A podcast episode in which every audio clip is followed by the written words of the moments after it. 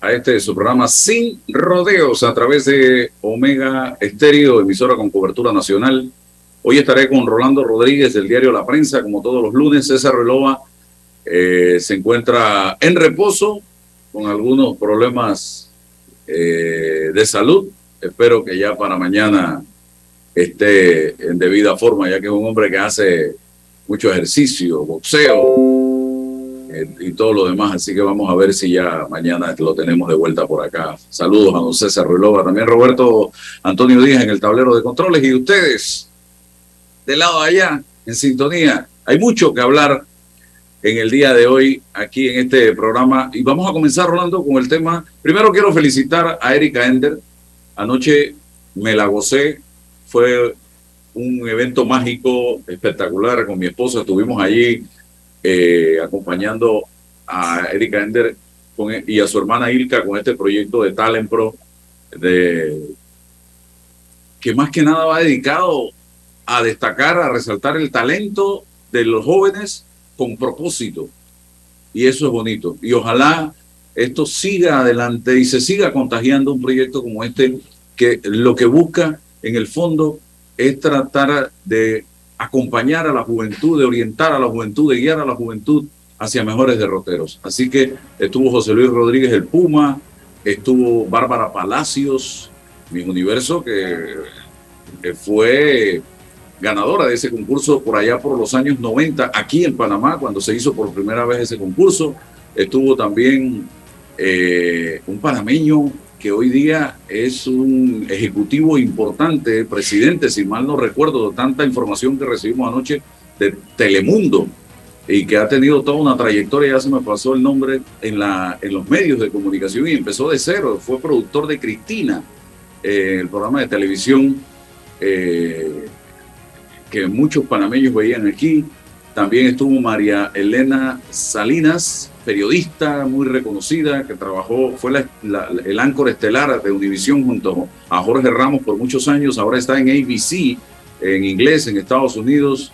Así que eh, personalidades muy importantes que estuvieron allí presentes en este evento que se realizó anoche, tres horas, eh, prácticamente transmitido en cadena nacional. Saludos, Erika, saludos, Ilka, por este maravilloso espectáculo.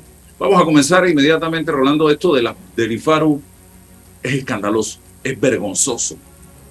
Eh, yo creo que el presidente de la República debe romper el silencio que ha mantenido durante todos estos días a raíz de las publicaciones del diario digital Foco. Yo he dicho en múltiples ocasiones, yo respeto, respeto el coraje y la valentía de este diario digital, que se equivocan, se equivocan, que a veces no comparto algunas cosas que hacen, no las comparto, pero tengo que darles el valor que se merecen, porque están haciendo un trabajo periodístico importante que tiene que saberse. Y ese es periodismo, eso es periodismo, decir lo que la gente no sabe, no hacerle relaciones al gobierno, ni a la oposición, ni a nadie en particular, porque eso no es periodismo. Y ellos están haciendo una tarea necesaria en este país. Y hoy día han expuesto ante la opinión pública una serie de sinvergüenzura, porque no tienen otro nombre, que rayan en el delito. Gente que gana miles de dólares y que todos sabemos que tienen recursos recibiendo dádivas, dineros del Estado que pueden ser utilizados o para ayudar a gente que realmente lo necesita y que le niegan becas, que le niegan auxilio económico, que son dos figuras diferentes, que le niegan préstamos y se los están dando a estas personas, estimados amigos. Yo voy a decir claramente, experiencias mías personales. Yo recuerdo cuando inició el gobierno de el innombrable, del señor Martinelli, lo voy a decir, se me acercó a mí una persona, estaba en el estudio de televisión con dos folders para decirme, Álvaro, Sabemos que tienes dos hijos en la escuela secundaria y aquí estamos, aquí están estos formularios para que los llenes, para ayudarte con una beca todo, creo que era todo, eh, para terminar toda la educación en secundaria de mis hijos. Y yo me le quedé mirando a esta persona a la que yo conozco y le dije, no, hermano, no. Me iluminó Dios, porque otro hubiera dicho, venga, ¿dónde tengo que firmar? Le dije, no. Y Dios es testigo de lo que estoy diciendo. Yo prefiero que esas becas se le otorguen a personas que realmente lo necesitan. Yo tengo que darle gracias a Dios que yo tengo un trabajo, que yo tengo recursos para poder pagarle la educación a mis hijos. Miren, estoy hablando del 2009, comenzaba el gobierno en ese momento. Hace unos eh, meses atrás estuve en contacto con una universidad en España para una maestría en comunicación política, porque me la recomendaron, me la recomendó Humberto Castillo del Tribunal Electoral. Muy buena la maestría, porque estuve analizándola. Y costosísima. Y yo me puse a pensar, hoy día yo estoy echando para adelante con mi negocio, con mi programa de radio y demás. Eh, voy a ver eh, eh, qué puedo hacer. Le dije al director de la, de la maestría, me dice, mira, contáctate con la gente del IFAR, que ellos dan un auxilio o una ayuda económica y nosotros te reconocemos el otro porcentaje como beca. Y te puedo confesar, Rolando, que a mí me dio miedo en ese momento acercarme a Elifaru para preguntar siquiera. Y me dio miedo porque hoy día, señoras y señores, eso mismo lo pueden usar en tu contra. Y yo tengo todo el derecho de poder hacerlo. ¿Por qué no?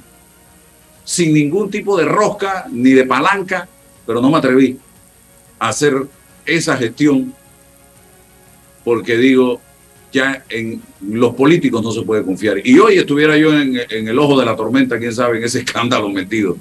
Dios me sacó de eso. Yo lo que quería era avanzar, estudiar una maestría en este tema de comunicación política. Pero bueno, hoy estamos viendo a diputados que tienen toda la plata del mundo para pagar eh, estas, eh, la educación de sus hijos. Estamos viendo empresarios, estamos viendo funcionarios del gobierno que tienen todos los recursos para hacerlo y están siendo subsidiados y apoyados con dinero del Estado para disque estudiar. Algunos, otros estarán estudiando. Y lo peor del caso es que la Contraloría General de la República está refrendando todo esto sin ningún problema. Y yo le decía a Rolando al comenzar el programa, aquí tiene que haber algo, el primer tuit del presidente hoy era felicitando, creo que era Dubái, no sé qué era lo que estaba haciendo.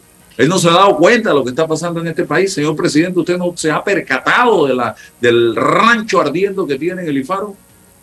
Segundo, el señor mm, Armando Meneses tiene que presentar su renuncia al cargo inmediatamente. No puede seguir más firmando un solo papel en el IFARO. Y adicional a eso, aquí tiene que venir una auditoría. Yo no sé de dónde va a salir, porque a la Contraloría también hay que investigarla por estar firmando esto. La que debe hacer la investigación o la auditoría es la Contraloría, pero ellos son partícipes de todo esto. Y el Ministerio Público tiene que entrar aquí también, el procurador eh, eh, Caraballo, a hacer una investigación en todo esto. Y quienes hoy recibieron todos esos miles de dólares que ya van por más de un millón lo que ha salido, o lo transforman en préstamo o lo devuelven, porque eso no puede seguir siendo bajo la figura de auxilio económico, porque es tremenda sinvergüenzura. Y todas esas personas que están saliendo, se los digo de frente, son una partida de sinvergüenzas cínicos y descarados, de estar teniendo recursos, trabajo, quitándole la plata al pobre pueblo panameño. Rolando. Gracias, buenos días, estimadas escuchas. Eh, bueno, sí, yo, nosotros en, la prensa hace unos meses atrás tratamos de obtener esta, estas, estas listas eh, y no pedíamos gran cantidad de información, estábamos pidiendo la lista de las personas que hubiesen sido beneficiadas con auxilios económicos no reembolsables mayores de 50. El señor Meneses nos respondió que eh, no podía dar esa información porque eh, aquello contenía datos personales y, había una ley de protección de datos pues que le impedía entregar esta recursos públicos En efecto, eso, eso no fue más que una excusa, como también nos los hizo la, la, autoridad de la pequeña empresa.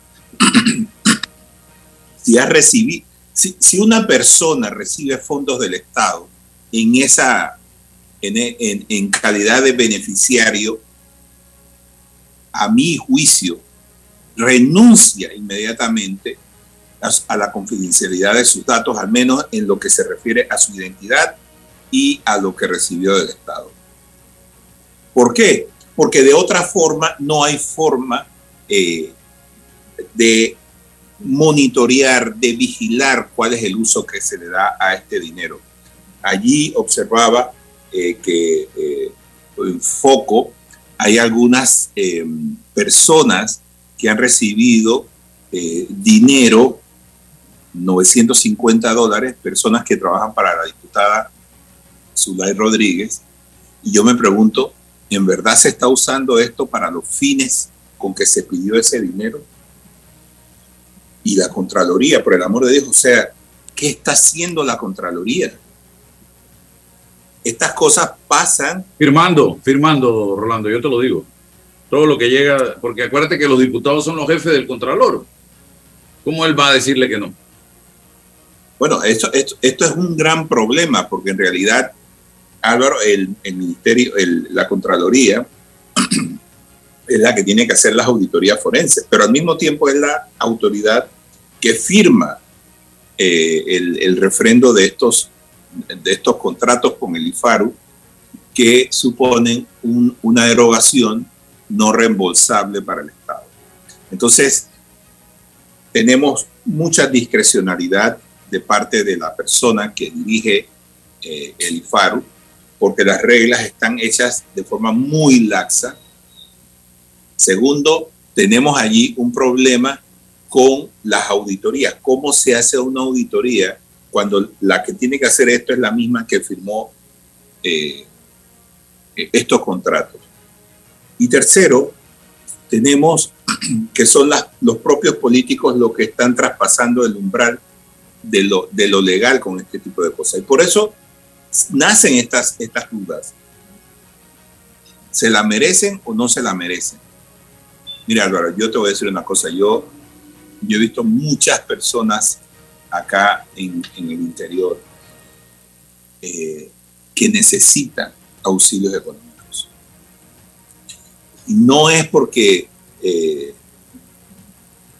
son personas que han cursado estudios en unas escuelas, ganan eh, eh, eh, muy buenas notas y se encuentran entonces con que tienen que seguir estudios aquí en Panamá, cuando tienen material allí, nosotros tenemos, Panamá tiene material humano, gente, capacidad humana para ir afuera y estudiar.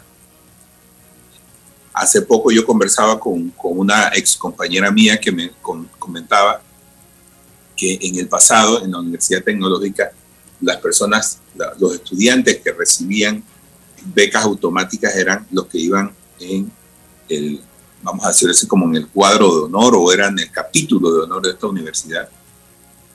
Y, y hace, desde hace algún tiempo para acá, ellos deben gestionar sus becas como cualquier otro, cuando antes esto era un beneficio automático. Y esta persona me decía pues que su hija había, se había graduado con el segundo puesto de honor y no había recibido ni un saludo del paro. Esto causa dolor, o ver estudiantes con tanto potencial que ven, que ven reducido su potencial quedándose aquí o sencillamente hay otros que no pueden seguir una carrera aquí en Panamá porque no pueden pagar. Tengo Entonces, testimonios de eso, Rolando. Ahorita los vamos a escuchar. Bueno, escuchémoslos porque yo creo que la gente tiene que ser consciente. Esto es robarle la, la, la robarle la, la, futuro a mucha gente, por el amor de Dios. Cuando aquí se necesitan eh, profesionales. Y como decía en mi columna, profesionales preferiblemente preparados en el exterior, porque nuestra educación aquí en Panamá es muy, mediocre. Y, mediocre en otra, entre otras cosas. Sí, en efecto. Vamos a escuchar un primer testimonio. Tengo una persona, todos, digo, la mayoría me han pedido reserva de su nombre porque vivimos en un país de miedo, de temor quizás, eh, porque aquí muy pocos somos los que nos atrevemos a decir las cosas de frente y asumir las consecuencias. Lamentablemente es así, porque a mí hoy, eh, no sé, puede pasarme cualquier cosa por estar hablando así o por estar escribiendo así en las redes. Y me ha pasado de todo. Pero voy a escuchar este testimonio de una, de una madre panameña que su hijo juega béisbol del bueno en Estados Unidos. Y yo, Álvaro Alvarado, en dos ocasiones la traté de ayudar con mi función de periodista para ver si la ayudaban, porque ella suplica que le ayuden en el IFARO y con un, creo que era un préstamo. Vamos a ver, bienvenida, adelante. Hola, buenos días. Gracias por la oportunidad. ¿Me escuchan? Alto y claro. Buenos días a todos. En verdad que esta situación es muy lamentable para nosotros como país y llena un poco de falta de empatía y de equidad para ciudadanos que queremos sacar nuestros hijos hacia adelante. Mi hijo tiene cinco años de estar estudiando en Estados Unidos. Se fue de aquí de Panamá a los 16 con una beca deportiva por cuatro años estuvo estudiando con su deporte y sus notas en el exterior. Cuando vino la pandemia, la universidad le suspende el apoyo que él tenía. Cuando es así, me acerco yo al IFARU con sus notas, con su rendimiento como deportista y pido un auxilio económico. Auxilio económico que casi un trámite de dos años me fue negado, donde después de tocar puertas, visitar la institución, se acerca una funcionaria y verme a mí me dice, ¿qué necesita? Yo le digo, no es que yo entregué los papeles, tengo una carta firmada de recibido y me dicen que no tienen ningún documento de mi hijo y me dice, venga, yo la voy a ayudar. Lamentablemente, Álvaro, los papeles de mi hijo nunca fueron ingresados al, sistema. Yo en la desesperación, porque ya mi hijo iba a perder eh, su, su, año, eh, ya él se graduó de, eh, tiene una licenciatura en psicología, está para una maestría en administración de negocios. Le digo, bueno, necesito que me ayuden. Dice, la única forma que la podemos ayudar es aplicando a un préstamo. Yo, bueno, ni modo, no toca hacer. Toqué puerta, fui a, la Secretaría General, de donde una licenciada apellido Mola que me recibió y ella me dijo, no, no te puedo ayudar. No hay auxilio económico para estos casos. Y cuando veo el escenario de estos legisladores, lamentablemente me da mucha pena porque igual que los hijos de los diputados, hay muchos hijos panameños aquí que necesitan esa ayuda. Así que me lo tocó esperar casi seis meses para que me aprobaran un préstamo y mi hijo no perder su, su año y medio que le falta para terminar su carrera. Eh, como te he podido compartir, es un excelente estudiante, es un deportista donde lleva de por sí la bandera de nuestro país haciendo un buen trabajo. Y como él, hay muchos jóvenes que están haciendo lo mismo por nuestra patria. Yo tengo en mi cuenta de Twitter, estimada dama, cantidad de testimonios y muchos dicen que fueron al IFARU y les decían tiene que traer una eh, carta de recomendación de un diputado. Señoras y señores, ¿por qué? Me van a perdonar el francés. ¿eh?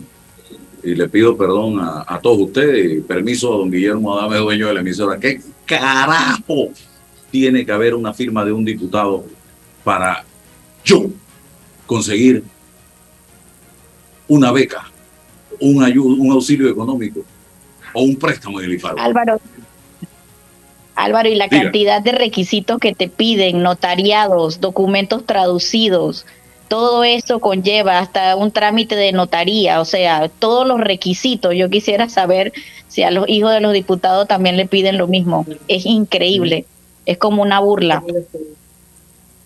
Increíble, es como una burla definitivamente. Así que usted ahora quedó enganchada con un préstamo, mientras al hijo y a la hija de los diputados les regalan miles y miles y miles de dólares en el IFARU.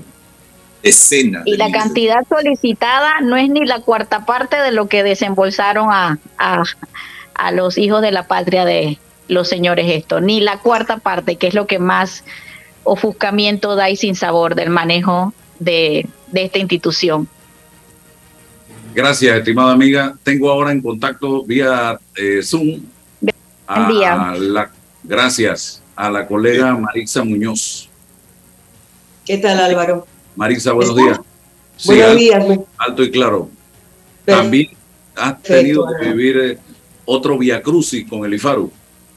Así es, Álvaro. Bueno, buenos días a toda la comunidad que escucha a esta hora sin rodeos. Y por supuesto que me siento muy empática, muy cercana con las decenas de testimonios, Álvaro, que te escribieron en Instagram cuando lanzaste eh, el, reto, más que todo, de que te escribieran testimonios que evidenciaran y visibilizaran lo que muchos padres consideraban un trato injusto con respecto al manejo eh, de los subsidios o este, en este caso, el auxilio económico. Sí, mira, Álvaro, yo quiero ser clara en este sentido. Yo no sé si mi hijo tiene más o menos méritos de los que aspiran a ser becados o a ser asistidos con este auxilio. Pero lo que sí tengo claro, Álvaro, es que haber audicionado para Berkeley College of Music y ser aceptado en la primera audición, y no solo ser aceptado en la primera audición, sino becado en la primera audición, en la segunda audición y en la tercera audición, eso sí tiene sus méritos. Y efectivamente, con esa aspiración de mi hijo de poder estudiar en la universidad y sin temor a equivocarme, más importante de música del mundo, para que la gente tenga el contexto claro, Álvaro, es como decir Harvard para las leyes. Es, cuidado, la analogía más precisa que habla de eh, la Universidad Berkeley College of Music, donde incluso tenemos a un panameño que es uno de los profesores más importantes de esta universidad, que es el pianista Danilo Pérez. Nosotros, con esa aspiración de Adrián, acudimos al IFARU hace ya más de un año con todo un cuadernillo, no solo de una beca otorgada por Berkeley, sino una beca también otorgada por el Cornish, College of the Arts. Esta es una universidad también muy prestigiosa de Seattle, donde también obtuvo una beca de un 25% como la de Berkeley. Acudimos con estos dos documentos muy esperanzados eh, por lo que te expliqué, porque sentíamos que era un mérito que de pronto pudiera ser respaldado. Cuando yo fui al IFARU, antes de acudir, me informé para saber a qué ventanilla ir, en qué piso ir, porque es un poco complicado llegar a una institución y no saber y te llevan de un lado para otro. Bueno, llegamos esa vez con mi hijo y cuando yo me acerco a la ventanilla, yo digo, bueno, estos son los papeles para solicitar auxilio económico y me dicen las dos señoras que estaban en la ventanilla, ¿quién la mandó? Yo, bueno, es que a mí me orientaron y me dijeron que viniera a presentar aquí en este piso los papeles. No, pero nosotros necesitamos saber quién la mandó, eh, eh, quién, de quién, de parte de quién usted viene. Te podrás imaginar, Álvaro, que mi hijo y yo quedamos eh, frente a lo que por años se ha venido cuestionando nos miramos y no podíamos dar crédito, porque eh, escucharlo es una cosa y vivirlo es otra. Eran, eran las caras de, de, nos miraban como rarezas. ¿Usted quién le mandó? ¿Pero quién le mandó? Insistían en saber quién me había mandado, el nombre de la persona que me había recomendado. Y yo le digo, pero no, es que yo vengo aquí porque entiendo que yo puedo aspirar a un auxilio económico y vengo a dejar los papeles. ¿Tú crees que me los recibieron? No me recibieron. No me los recibieron y con esos papeles debajo del brazo, como decimos en buen panameño, me regresé a la casa. Quiero también ser clara, Álvaro. Eh, yo trabajé toda la vida en medios, muchos años, y contigo compartí escenario también. periodístico. Y en el momento que yo llevé los documentos, yo no estaba trabajando. Yo estuve trabajando por dos años en la, en la pasada administración, los últimos dos años, y en esta eh, administración trabajé casi dos años. Luego salí, evidentemente, porque cambia de director y debí pues asumir lo que me estaban solicitando de presidencia. No estaba adscrita ni inscrita en ningún partido político. Nunca he sido de ningún partido político porque el trabajo que voy a hacer es profesional. Claro. Efectivamente, cuando yo llego allí, me dicen, me estaban casi solicitando el nombre de algún apoyo. Álvaro, pero la historia no termina allí. Nosotros dejamos eso, eh, digamos, en un periodo de espera, a ver qué ocurría, cómo nosotros hacíamos malabares para lograr créditos, para ver cómo avanzábamos con esa aspiración de mi hijo. Pero en ese interín, mi hijo decide estudiar un traductorado en inglés en una universidad local. Cuando mi hijo lleva los papeles, porque tiene notas excelentes, no sé si más, reitero, no es aquí que yo estoy dándome golpes de pecho por mi hijo, no. Muchos estudiantes como Adrián se ven frente a esta situación, que tienen carencia económica, que un padre no trabaja, el otro sí, con múltiples realidades que se le hace difícil seguir sus estudios. Y los testimonios que te han escrito evidencian eso. Pero en esta ocasión quiero resaltar algo. Cuando mi hijo, que lo envío solo, mira, lleva tus papeles a ver eh, si te lo reciben. Sí, efectivamente se lo recibieron, pero ¿sabes lo que le dijeron? Allí mismo, por el IFARU. Cuando mi hijo pregunta, ¿y cuánto tiempo puedo regresar la pregunta o venir a, por algún resultado? Me dicen, le dicen, entre dos y tres meses. Pero si tú tienes a alguien allá arriba, eso se puede mover más rápido. Mira, aquí Álvaro, eh, mi hijo quedó que no lo podía creer. Mira, yo creo que se nos olvida que en el país no todos tienen cierta práctica que denota esa, ese clientelismo, esa falta de profesionalismo. No, no todos somos así en este país. No todos somos irresponsables, no todos somos corruptos, no todos nos gusta el juega vivo. No, no es así. Y mi hijo se sorprendió. Cuando me lo dice, yo no lo podía creer. Menos mal que se los recibieron los documentos, pero todavía estamos esperando, porque seguramente este, lo que ellos dicen, bueno, si tienes a alguien, no, yo tengo que decirlo, no tengo a nadie en el disparo. Yo no tengo a nadie ni me hago de, favores directos a través de, de, que me conozcan, que no me conozcan. No, yo si tengo que hacer la fila la hago, si tengo que esperar lo espero. Y efectivamente así, Álvaro, fue nuestra experiencia en el IFAR. Y esto que está ocurriendo actualmente y que, eh, que se está, está brotando, pero que, que, que da de verdad que uno se siente en una indefensión.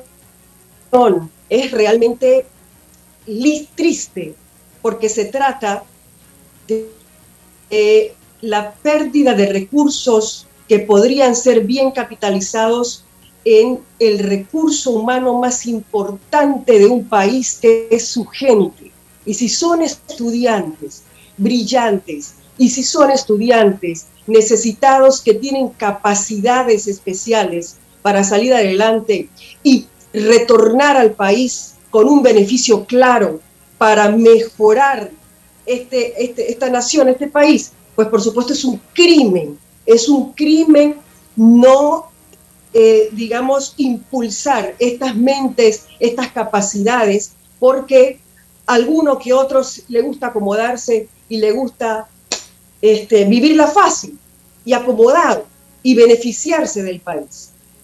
No, esto, sí, e, es un testimonio y lo viví yo. No sé si he tomado mucho tiempo, pero, me siento indignada, indignada, indignada.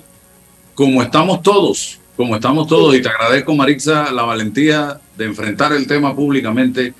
Y es que hay que hacerlo con coraje y con valentía, porque ya es hora de que se tomen decisiones en este país y que los partidos políticos en el gobierno empiecen a entender que esta no es su finca personal. Esta no es su finca personal. Gracias, Marixa. Gracias eh, a ti, Álvaro. y a todos tus amigos que te escuchan a esta hora. Bien, tengo otra llamada rápidamente eh, para luego entrar en otro tema. Eh, también me pidió reserva de su nombre. Creo que la tenemos ya, un amigo, compañero de colegio de hace muchos años atrás. Bienvenido. Cuéntanos brevemente qué fue lo que le pasó. Muy buenos días Álvaro, ¿cómo estás? Te saludo. Eh, Rolando, César, buenos días. Bueno, siguiendo el tema de la que estaba hablando ahorita mismo, voy a ese mismo tema ya que eh, estoy viviendo en carne propia ese mismo tema, necesitando un dinero para poder que mi hijo termine de estudiar, me lo niegan, voy y le digo, ya está la tercera vez que voy y ahora la última vienen y me dicen, no hay plata, pida préstamo. ¿Ustedes creen, mi hijo con sus méritos de estudio, que tengamos que estar viendo a ver de dónde sacamos plata? Porque ellos por tener esto a sinvergüenzura, porque son unos sinvergüenzas, pues me vienen y me dicen, no hay plata, vida préstamo. Esto no puede ser, Álvaro. Esto, esto, la gente que tiene los buenos créditos, que tiene, eh, que necesitan estudiar de verdad, que quieren progresar, se les niegue esto. Esto no puede ser. O sea, esto, no sé hasta dónde vamos a llegar, qué se va a hacer, pero hay que hacer algo, hay que hacer algo porque no puede seguir esto, señores. Esta impunidad no puede seguir. Bueno, le agradezco, estimado amigo. Ahí está. Y yo puedo abrir la línea. Yo puedo abrir la línea y esto va a ser una hemorragia de testimonios de lo que ha estado pasando en el IFARU en esta administración. Pero no solo nos quedamos, vamos con los contactos inmediatamente, Roberto, que tenemos ahí.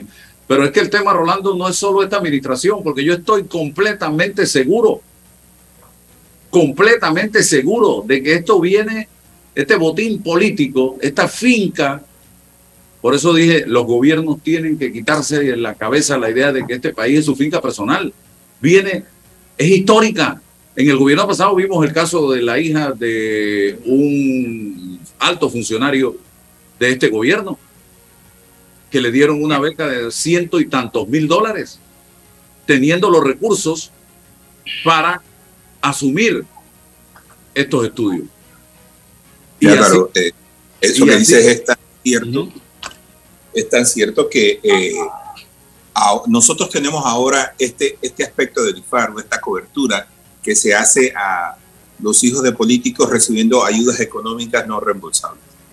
Pero en el pasado también este, las becas han sido utilizadas como herramientas para eh, el clientelismo. Es que llegan los diputados y dame 100 becas, que voy a reclutar votos en tal comunidad. Y eso lo hacían.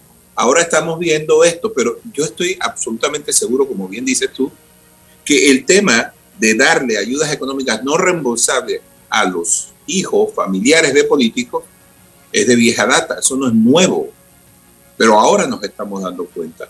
Y esto realmente es vergonzoso, sobre todo para, para jóvenes que merecen realmente una ayuda económica porque sus recursos son, no alcanzan para ir a, a estudiar, ya sea en Panamá o fuera del país. Bien, tengo ahora otro caso que también es escandaloso y que pone en evidencia la justicia de este país, cómo se maneja.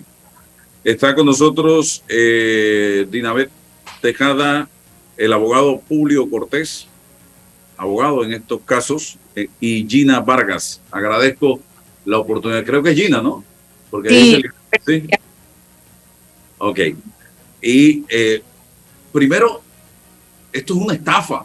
Aquí alguien se valió del parentesco con dos señoras muy respetables, de avanzada edad, para embaucarlas, enredarles la cabeza y hacerlas caer en un juego que las llevaría prácticamente a perder unas propiedades que tenían, unas fincas que tenían. Comienzo con Dina ver brevemente para que nos digas cómo comenzó todo. Micrófono, Dina, por favor. Buenos días Álvaro, muchas gracias eh, por la oportunidad que nos das y a todos los que nos escuchan sobre esta lamentable situación que nos ha sucedido a nuestra familia y de seguro es una situación que le ha sucedido a otras familias panameñas, ¿no? El tema aquí, como bien lo mencionas, es un sobrino de mi mamá y mi tía eh, que se apropió de unas tierras de ellas ubicadas en Macaracas, provincia de Los Santos. Son aproximadamente 100 hectáreas eh, valoradas en más o menos eh, medio millón de dólares, ¿no? Mi madre y mi tía, como sabes, son profesoras jubiladas, ancianas, nosotros, pues sus hijos profesionales que nos ha tocado sacar a la familia adelante y en cierta forma, Álvaro, nos hemos visto afectados por un sistema de justicia que parece hacer trampa. La forma como se ha manejado el caso, pues nos demuestra que los problemas de justicia no son solo los casos de alto perfil, esto nos ha sucedido y le puede pasar a cualquier persona y queremos que la sociedad panameña preste atención a estos casos. Paso brevemente a comentarles cómo se dio la estafa. Un, breve análisis rapidito. Esto, nuestro pariente llamado Leonis Peralta prometió a finales del 2016 comprarle las cuatro fincas de mi tía Edelmira Peralta por el precio de 171 mil dólares y seis fincas a mi mamá, Digna Peralta, por un precio aproximado de 350 mil dólares. En ese momento que hicieron ese acuerdo privado, firmado y notariado, él tomó posesión de las fincas con la promesa de hacerle unos arreglos y obtener un préstamo para poder comprarle las fincas. Las señoras en ese tiempo ya eran ancianas. Mi mamá tenía 82 años, hoy tiene 88 mi tía Edelmira Peralta tenía 77 años, hoy tiene 83, y mi tía tenía y hoy tiene Parkinson. O sea, eh, que agrava un poco más la situación. Ellas siempre actuaron solas, sin abogados y, sin sus hijos. Como sabes, Álvaro, nosotros pues todos estamos acá en, la capital, en Panamá, trabajamos. Mi mamá vivía en, en Chitré en ese momento, sola, pues viuda, y ella y mi tía pues hicieron todo sola, confiaron en el familiar, en el pariente, en el sobrino, y todo se hizo a través de él y la abogada de él, la señora Yangelin Sánchez de Chan, que está casada con un señor Chan que es o era fiscal en el Ministerio Público de Chitré. Bien, en enero del 2017, Leonis Peralta y su abogada Yangelin llevaron a las dos señoras ancianas a la notaría de Chitré y le pidieron que firmara unos documentos que eran necesarios para que él obtuviera el préstamo y pudiera comprarle las fincas. Resulta que los documentos eran para vender las fincas a un precio pues miserable y nada cerca de lo que habían pactado en el documento privado. Ellas firmaron sin saber lo que estaban firmando, confiaron en el sobrino, fueron unas personas muy vulnerables en ese momento, todavía lo son, y se enteraron cuatro años después. Para decirte, Álvaro, que las cuatro fincas de mi tía, que suman 32 hectáreas, la escritura de venta quedó establecida que fueron vendidas en 774 dólares, cuando lo pactado a ella eran 171 mil dólares. Las fincas de mi mamá, Digna Peralta, fueron eh, en, la escritura de venta, se estableció como precio de venta 1.864 dólares cuando el precio pactado fue 359 mil dólares. O sea, nada cerca a, la realidad. Y todo esto, pues, eh, él lo hizo en conjunto con su abogado. ¿no? Eh, todo esto fue traspasado a la sociedad anónima Ganadero Hermanos Peralta. Y esto no termina aquí, porque unos meses después, él con las 10 fincas obtuvo un préstamo, las hipotecó y sacó un préstamo de 609 mil dólares. Hoy por hoy esas fincas están en un fideicomiso. ¿no? Nunca les dijo que habían sacado el préstamo, que ya habían obtenido el préstamo a mi mamá ni a mi tía. Y mi mamá y mi tía nunca pensaron que habían vendido. Ellas decían, mientras no me pagan, la finca es mía. Cuando a mí me pagan, la finca es de él. O sea, en su mente así lo pensaban. ¿No? Eh, continuando la historia, pues él nos hizo ver a nosotros, sus hijos y a ella, que ellas seguían siendo las dueñas del, de las fincas.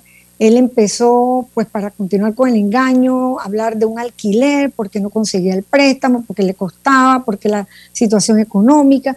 Entonces se fijó un alquiler y él le pagaba de vez en cuando eh, un alquiler a las señoras, con decirte que en los ACH que mandaba colocaba como comentario pago de tantos meses de alquiler para hacer ver que las fincas eran de ellas, cuando ya no era, ¿no? ¿Cómo nos dimos cuenta del asunto? Llega la pandemia y en ese momento, pues mi mamá se vino a vivir conmigo acá a Panamá, lo conseguimos que se viniera, pues yo la veía deprimida, ella, mi tía, porque no lograban vender la finca, no, no, no conseguía el préstamo.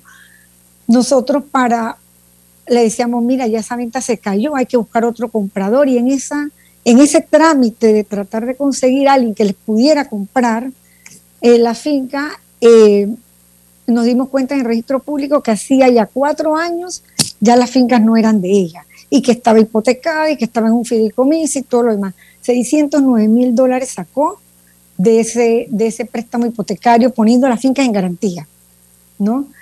Entonces, todavía, imagínate, en enero del 2021, cinco años después, todavía él nos llamaba para coordinar el pago del alquiler a, la señora. Y esto está grabado, esto está ya formó parte de la evidencia en el caso. Eh, no sé, Álvaro, si habrá tiempo de poner esa grabación. O... No, eso no es, no es legal hacer uso de la. Ok, ok, ok. Ok, perfecto, pero él ahí en, el, en, la grabación hablaba de que esto iba a pagar los arrendamientos del año de las dos fincas. Entonces, eso fue, eh, ¿cuál, cuál, cuál sentimos que han sido pues las irregularidades del Ministerio Público? Nosotros presentamos las querellas, las dos querellas, eh, el Ministerio Público llevó las investigaciones y producto de esto, el señor Leonis Peralta fue imputado, todo está probado. Eh, en el expediente está la grabación acreditada por peritos, por el mensaje de voz de él, donde él continuaba con el engaño todavía cuatro años después del traspaso. Pero de alguna forma sentimos que el Ministerio Público, sentimos, pensamos que maneja esto de cierta manera un poco extraña. Eh, primero, pues nosotros cuando queríamos, también queríamos a la abogada Yangelín Sánchez de Chan, pero nunca nos enteramos de que la, llamaron o algo pasó, nunca nos enteramos nada de eso, de hecho eso se cerró, no continuó. A raíz de eso nosotros pusimos una queja al Ministerio Público de aquí de Panamá por la fiscal que estaba manejando el caso en ese momento, la fiscal Mabel Poeda, porque sentimos que eso no, no prosperó, no avanzó cuando esa abogada había manejado tanto el documento privado eh, de, promesa como las escrituras de venta y habían precios abismales, diferencias. O sea, sentimos que si se investigara un poquito más, eh, pudiéramos pues eh, darnos cuenta, no sé, se, pudiera, o sea, ella tuviera que hacer algunas explicaciones del caso que nos ha dado, ¿no? En el caso Gina es exactamente lo mismo. ¿En qué cambia? Adelante, Gina. Ok, eh, bueno, en el caso de mi mamá, esto estábamos para la etapa de eh, en contra, pues, de Leonis eh, de una acusación. ahorita está en manos de un fiscal, Pedro Guevara, y resulta que él está pidiendo un sobreseimiento del caso para cerrarlo. Y dice que no hay delito alguno. Entonces, con la abogada Yangelin, como lo expresó Dinabet, el caso ese está como cerrado. Así que si cierran ahora lo de León y Peralta, imagínense, esto sería como un escándalo y realmente estamos buscando justicia, porque la verdad que si no, esto, esto tenemos el temor, pues, de que el caso de mi tía también lo quieran cerrar. Así es. Sí, porque cierran uno por... va, el otro. Quiera darse el otro inmediatamente, va eh, casado, pareciera. Así es. Pero, ¿qué dice el abogado, don Publio Cortés, eh, eh, de la situación en, que se encuentra el caso en este momento? Sí, no, mira, eh, ah, eh, gracias por, la entrevista. Estamos aquí, pues, por solicitud de nuestros clientes, la, familia. Nosotros hemos querellado al señor Leonis Peralta. Este caso tiene más de dos años de estar andando. Eh, evidentemente, hay dos personas vulnerables. Hay unas normas que son las reglas de Brasilia que aplican a la justicia penal y hay diversas formas de vulnerabilidad, en el sentido de que son más fácil de engañar personas mayores de edad, eh, catalogadas como ancianas, y ya las dos señoras al momento de los eventos estaban dentro del estándar de ancianas, y encima confiaron en un familiar, lo cual es una agravante. El señor les hizo ver y está probado que les iba a comprar las fincas a un precio siempre se las arregló para que las hijas y los parientes no supieran. Las embaucó con el apoyo de la abogada Yangelin eh, de Chan y las hicieron firmar documentos. Ellas nunca entendieron lo que ocurría, no, tenían, no tienen información legal, no estaban con su abogado. Ellas les hicieron ver que había que firmar unos documentos para entonces pedir el préstamo. Pero lo que firmaban fue, era un traspaso. Después las hipotecaron, como bien ya se explicó. ¿Cuál es el gran tema aquí? Que nosotros sentimos que hay algo extraño en el manejo del, del Ministerio Público. Primero, nunca se ha tratado en ninguno de los dos casos la situación tomando en cuenta la importancia de la vulnerabilidad de las víctimas. Tomar unas personas con cierta, ya, con catalogadas de acuerdo a los estándares médicos, como ancianas, una de ellas con Parkinson, y tratarlas como si fuera una persona que está en su plena capacidad, es un error. El Ministerio Público eso lo obvia. Y sentimos que en el caso de la abogada que preparó todos los papeles, ayudó a Leonis Peralta a hacer las cosas, el Ministerio Público jamás la llamó ni siquiera para una entrevista en ninguno de los dos casos, cuando era una artífice fundamental del asunto. Tenemos que presumir su inocencia, perfecto, pero había que llamarla por lo menos para ver cuál era su versión. Jamás eso, eso fue parte. ¿Y cuál es la sospecha? Porque no nos queda otra que sospechar, porque son demasiadas irregularidades, que como la distinguida abogada está, eh, es esposa de una, un abogado que es fiscal o fue fiscal en el mismo Ministerio Público de Chitré, de Herrera, compañero de trabajo de los fiscales que investigan. Aquí el asunto, en el caso de la abogada, rápidamente, desde el momento de la imputación, el Ministerio Público se las organizó para dejarla por fuera, que era una pieza clave del caso. Entonces ahora, en el caso de la profesora Edelmira, que tiene Parkinson, que claramente tenía ya diagnosticado el Parkinson y está aprobado en el expediente con perito médico y todo, desde la fecha de, que firmó todos los documentos, ahora este fiscal, eh, eh, Pedro Guevara, está diciendo que no hay caso, que va a archivar el expediente. Entonces, ¿cuál es nuestra preocupación? Y hacemos un llamado público al señor procurador de la nación para que preste atención lo que está pasando en el Ministerio Público de Chitré. Que pareciera que esto lo llevan por etapas, pues. Primero dejo por fuera a la abogada y ahora pido cerrar el caso para eh, eh, eh, el mismo Leonis Peralta, que fue el pariente joven que abusó de la confianza de sus tías mayores de edad.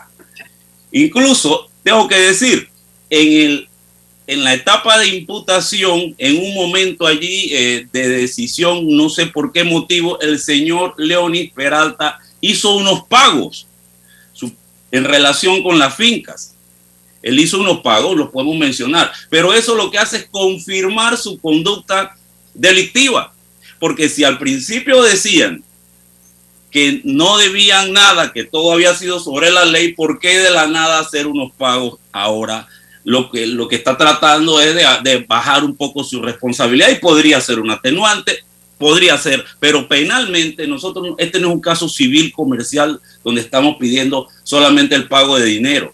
estamos pidiéndole al sistema de justicia que condene a una persona que engañó y llegó, llevó a un nivel de desesperación en plena cuarentena a dos ancianas. Porque las fincas de las cuales estamos hablando son la herencia familiar, Álvaro. Esto tiene no solo un valor mercantil, es el producto del trabajo de, de sus padres, de sus abuelos, y esa herencia ellos quieren dejársela a sus hijos. Entonces, venir un hombre joven, capaz de producir en plena eh, vida, a engañar a unas señoras, familiares de ella, esto no tiene nombre. Aquí hay que hacer justicia y el Ministerio Público nos muestra en este caso como que está mirando para otro lado y por lo menos le pedimos al procurador que preste atención. ¿En qué estado estamos? ¿En qué situación estamos?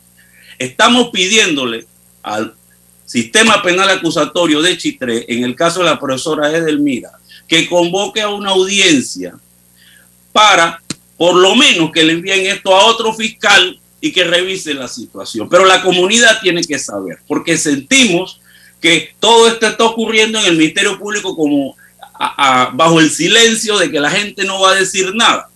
Y como decía mi cliente eh, Dinabel Tejada, es importante que la comunidad sienta que los problemas de la justicia no solamente son los casos de alto perfil, donde temas de corrupción de políticos, que todo eso hay que verlo, todo eso es parte del debate nacional, pero la gente común y corriente también está teniendo consecuencias de los problemas del sistema de justicia. Básicamente eso es lo que podemos comentarte, Álvaro.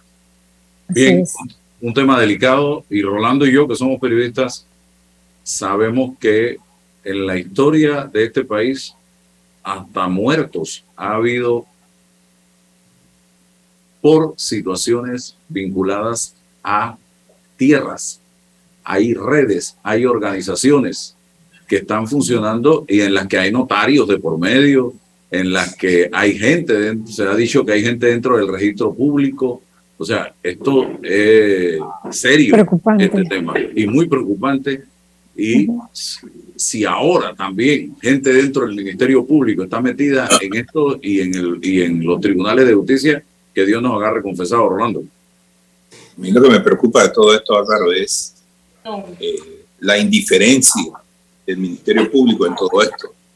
Eh, es evidente que hay pruebas, que hay eh, suficientes elementos como como para llamar a audiencias y, analizar el caso, pero eso de cerrarlo, parece a mí que eso deja mucho que desear de un ministerio público que esto espera que nosotros, los ciudadanos, tengamos confianza en, en su gestión.